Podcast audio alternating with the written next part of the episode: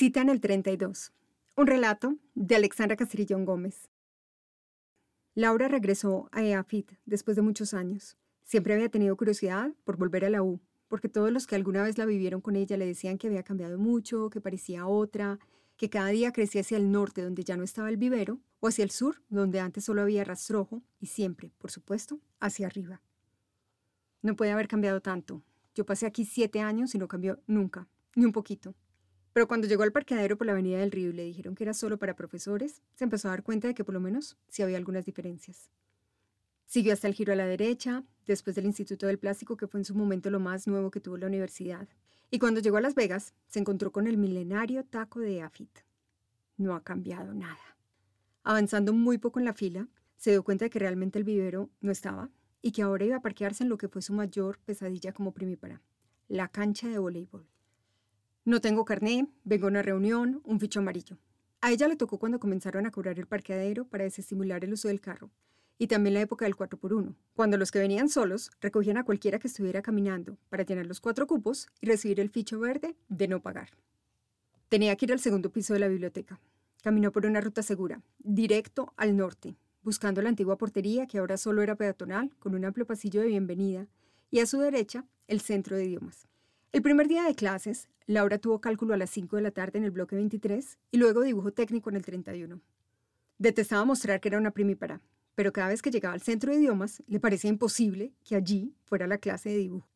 Tres, cuatro, cinco vueltas a la universidad, un vaso de Coca-Cola en la mano para ocultarse del mundo y mirar a todos lados tratando de encontrar a alguien que no pareciera estudiante o que por lo menos no le pareciera cruel. A las 7 y 5 decidió ingresar al centro de idiomas y con sorpresa descubrió que efectivamente el salón 401 era el de dibujo técnico. Mesas enormes y muchos más hombres que mujeres prestándole atención al señor pequeñito, casi tan joven como ellos, empleado de la Shell y autoproclamado una cuchilla. Vamos a empezar con piezas sencillas, para luego seguir con pistones y finalmente una fundición. ¿Y es que usted no sabe qué es un pistón? le preguntó por encima de las gafas. Ella escuchó las carcajadas de todos y pasó lo que quedaba de la clase, queriendo cambiarse de carrera, o de grupo, o por lo menos de nombre. ¡Qué tontería! Pasaron cosas mejores en este edificio. Salones pequeños que durante una época se podían utilizar como salas de estudios. Lugares perfectos para escabullirse, para ponerse citas, aprovechando el hueco de dos a tres. Un beso que comienza lento, un beso que se vuelve líquido, un beso que parece sangre. Tus manos apretándome la cara con fuerza y yo empinándome para alcanzarte para alcanzarte, hasta que la batalla nos llevara al suelo, duro y lleno de restos de tiza. Las sillas contra las paredes haciéndole ronda a nuestros cuerpos, ligeros, casi transparentes en medio de todo lo turbio. Tú, como la luz de esta tarde tranquila recorriendo cada rinconcito de mi cuerpo. Después del centro de idiomas, una plazoleta grande y un edificio enorme le recordaron una imagen de postal traída desde las ruinas mayas. Veinte para las siete y sin darse cuenta estaba pasando al lado de un jardín japonés para comprarse una Coca-Cola con la cual protegerse. La cafetería le pareció más grande de lo que solía ser. En su época, se habría dejado tentar por unos waffles recién hechos en listo, pero su cafetería favorita ya no existía. 16 para las 7 y un deseo enorme de curiosear por la universidad. Junín parecía más Junín que nunca. Casetas de cafés, jugos y papitas fritas, más carteleras con los mismos avisos pegados en todas ellas y el corredor tan largo como de costumbre. Al final, el Maracaná, el Salón de la Muerte en el segundo piso del bloque 13. Los exámenes de física con Lord Dewey eran los sábados de 8 a 12 y él juntaba sus tres grupos para que todos pudieran vivir la pesadilla colectiva. El único salón donde cabían más de 90 sufrientes en filas separadas con la distancia apropiada era el Maracaná, tan monumental como el estadio del que heredó su nombre. Aún así, Roberto hacía cinco exámenes diferentes para evitar las trampas que de todos modos eran inevitables. Ahora es el laboratorio de procesos, una de esas carreras raras que se inventaron en estos años. Aquí también me encontré contigo, en un espacio enorme que siempre estaba muy desordenado. Me enseñaste el equilibrio de la alineación perfecta y la gran apertura. El 13 era el último edificio hacia el sur de la universidad y el Maracaná, un salón tan grande que casi nadie lo utilizaba. Para nosotros fue la solución perfecta cuando empezaron a cerrar los salones del centro de idiomas, tal vez por alguna pareja que no bloqueó la puerta. Pasábamos horas en el Maracaná especialmente los jueves cuando ninguno de los dos tenía clase en la mañana.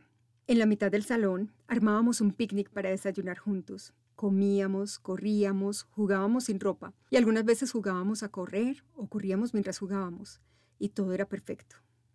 10 para las 7 y Laura descubrió que ahora no solo la universidad no termina en el bloque 13, sino que además se une con el 14 y con el 15, y Dios sabrá qué se les ocurra mañana.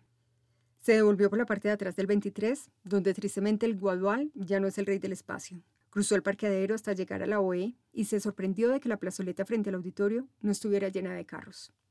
Un día entramos a los baños al frente del GPC y nos dimos cuenta de que se conectaban. Tú te trepaste por encima del muro, mientras yo me aguantaba la risa para que no nos descubrieran. El espacio era estrecho, pero nos acomodábamos en el mesón de lavamanos. Y fue perfecto contar con el espejo de pared a pared para descubrirte sobre mí, o debajo de mí, o detrás, o delante. Tenías la espalda más perfecta que he visto, toda blanca y con tus pecas pequeñas. A los pocos días lo convirtieron en baño de oficina, y ya solo pudieron usarlo los que tenían llave. Se llegaron las siete y Laura se sintió perdida en la biblioteca convertida en oficinas y salones.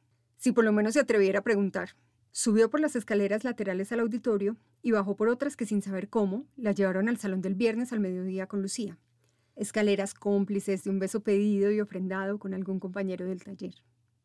Siete y doce, y ninguna alternativa diferente a preguntar. La pirámide maya resultó ser la nueva biblioteca, justo al lado del bloque 33, donde tal vez iban a construir la capilla para la que tantas colectas se hicieron.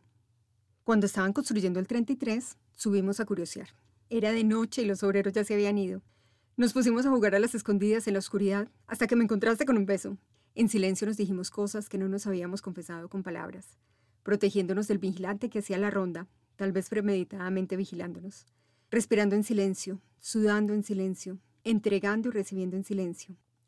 7 y 16 y allá estaba Manuel, sentado en un sillón enorme mientras hojeaba una revista desinteresadamente. Laura comenzó a caminar más despacio, tratando de reconocerlo, de adivinarlo, pensando que citarla en la universidad era como ponerle una trampa, volverla vulnerable rodeándola de recuerdos.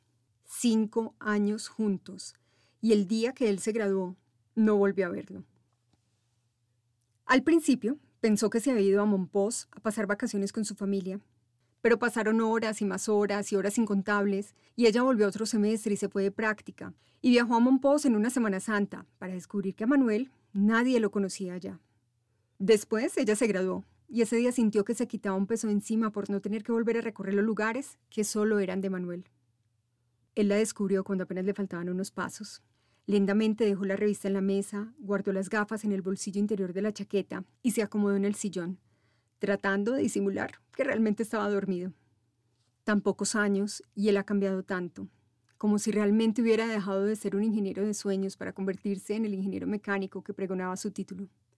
Tantos años, menos pelo, más barriga, los cachetes caídos y ni un rastro de su hermosa sonrisa. Manuel se paró para recorrerla con la mirada. Se dio cuenta de que no era tan linda como la recordaba, se movía sin gracia y conservaba el cabello tan desordenado como cuando tenía 20 años. Aún así, algo lo quemaba por dentro. Caminó para encontrarla y la abrazó, apretándola suavemente, sin dejarla decir nada. La tomó de la mano hacia un pasillo de vidrio que unía el edificio principal con otro más pequeño. Subieron por las escaleras hasta el último piso. Él sacó una llave del bolsillo del pantalón, abrió la puerta del salón y la cerró con seguro. No cambiaste nada. No has cambiado ni un poquito. Tengo la piel tensa de tanto desearte tanto como la primera vez que te vi en la teja corrida después de un partido de fútbol. Te quitaste la camiseta empapada y yo solo lograba suplicarte en silencio que me llenaras de ti. Tanto como el día en que te graduaste y fue la primera vez que te vi de corbata, como un señor grande. Nos escabullimos al salón que queda debajo del auditorio y fuiste el último en salir para la ceremonia. Tanto como cada noche, de cada día, de estos años en los que te soñé dormida y despierta, pensando que realmente no exististe nunca convenciéndome de que no exististe nunca, para así quitarme la ansiedad de volver a encontrarte. Tal vez un día cualquiera, como si nunca nos hubiéramos separado.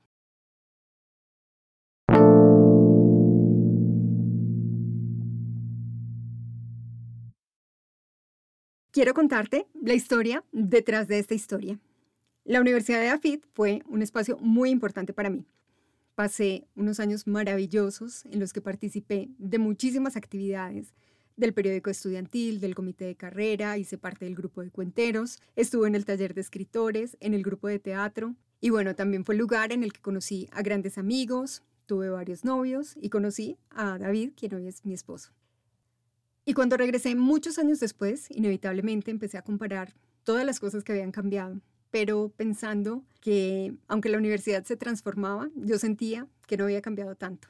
Y fue así como surgió esta historia. Espero que te haya gustado.